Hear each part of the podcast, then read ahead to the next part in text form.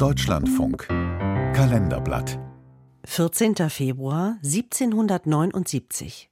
Vor 245 Jahren wurde der britische Entdecker James Cook auf Hawaii getötet. Ein Beitrag von Stefan Beuting. Als James Cook 1775 von seiner zweiten Seereise zurückkehrt, ist er bereits eine lebende Legende. Drei Jahre lang hatte er da die Meere der Südhalbkugel bereist, die Antarktis umrundet. Die größte Lobrede auf Cook ist die Seekarte des Pazifik. Notierte der Historiker John Beaglehole. Ähnlich akribisch wie das Kartografieren ging er die Verpflegung an, setzte gezuckerte Zitronen und Sauerkraut auf den Speiseplan, sodass auf dieser zweiten Reise keiner seiner Seeleute an Skorbut erkrankte. Zurück in England wird Cook zum Post Captain befördert, bekommt eine gut dotierte Stelle im Greenwich Hospital. Und doch kann er nicht widerstehen.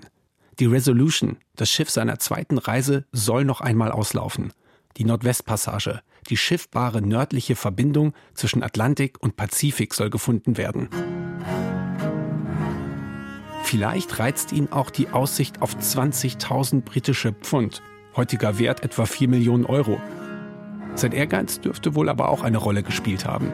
Und so bricht James Cook am 12. Juli 1776 auf zu seiner dritten Seereise, von der er nicht zurückkehren wird.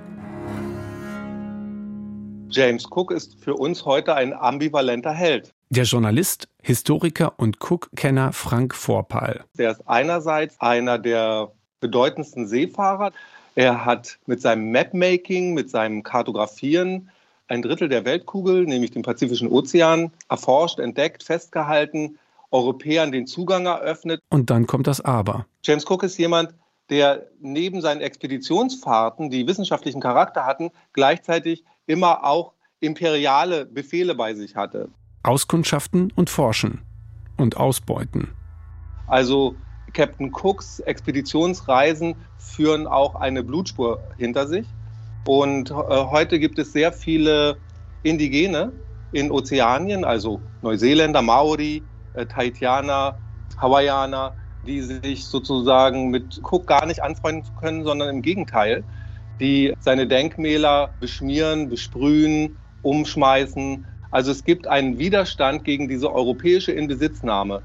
Und auch wenn Captain Cooks Reisen wissenschaftliche Expeditionen waren, waren sie immer eben auch der Beginn der Kolonialisierung Ozeaniens. Auf seiner ersten Reise fährt er westwärts, erreicht Kap Horn und Tahiti, Neuseeland und Indonesien. Er fertigt Karten an und vermisst dabei erstaunlich genau die Entfernung zur Venus. Auf seiner zweiten Reise umsegelt er die komplette Antarktis und insgesamt entdeckt er mehr als 50 Inseln. Jede Annäherung ein Risiko. Doch Cook holt sich Hilfe. Er braucht also polynesische Reisebegleiter, um mit den neu entdeckten Inseln, Ländereien in Kontakt zu treten. Also Captain Cook ist der Erste, der in Neuseeland an Land geht. Die Maori haben vorher europäische Seefahrer erschlagen. Auf der dritten Reise ist Captain Cook jetzt zum ersten Mal ohne gelehrte Gentlemen, ohne indigene Berater unterwegs. Mitte Januar 1779 steuert er die Kealakekua Bay an, auf Hawaii, um Proviant für die Weiterreise aufzunehmen. Der Zeitpunkt scheint günstig. Man hält ihn dort für den wiederkehrenden Gott Lono und ähm, wird überhäuft mit Geschenken, mit Proviant, auch mit vielen zeremoniellen Gaben, die nur Göttern zukommen, die Europäer vorher nicht bekommen haben. Doch wenige Tage nach Cooks Abreise wendet sich das Blatt. Ein Schaden am Mast zwingt ihn und seine Mannschaft zur Rückkehr nach Hawaii.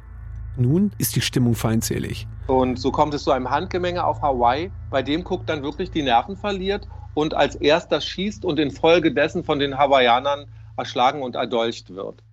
Das war am 14. Februar 1779. Aus westlicher Perspektive ist es die Heldengeschichte eines großen Entdeckers mitten in der Hochphase der Aufklärung der große Naturwissenschaftler Georg Forster, der Cook auf der zweiten Reise begleitet hat, kommt am Ende zu dem Schluss, dass eines der wichtigsten Ergebnisse der Cookschen Reisen ist, zu erkennen, dass die Natur des Menschen spezifisch dieselbe ist, dass Menschen eigentlich gleich sind. Aber aus Sicht der von ihm Entdeckten war Cook, waren Entdecker wie er der Anfang vom Ende ihrer Kultur. Und insofern ist Captain Cook für mich heute ein ambivalenter, ein, ein nicht so einfach zu heroisierender Held.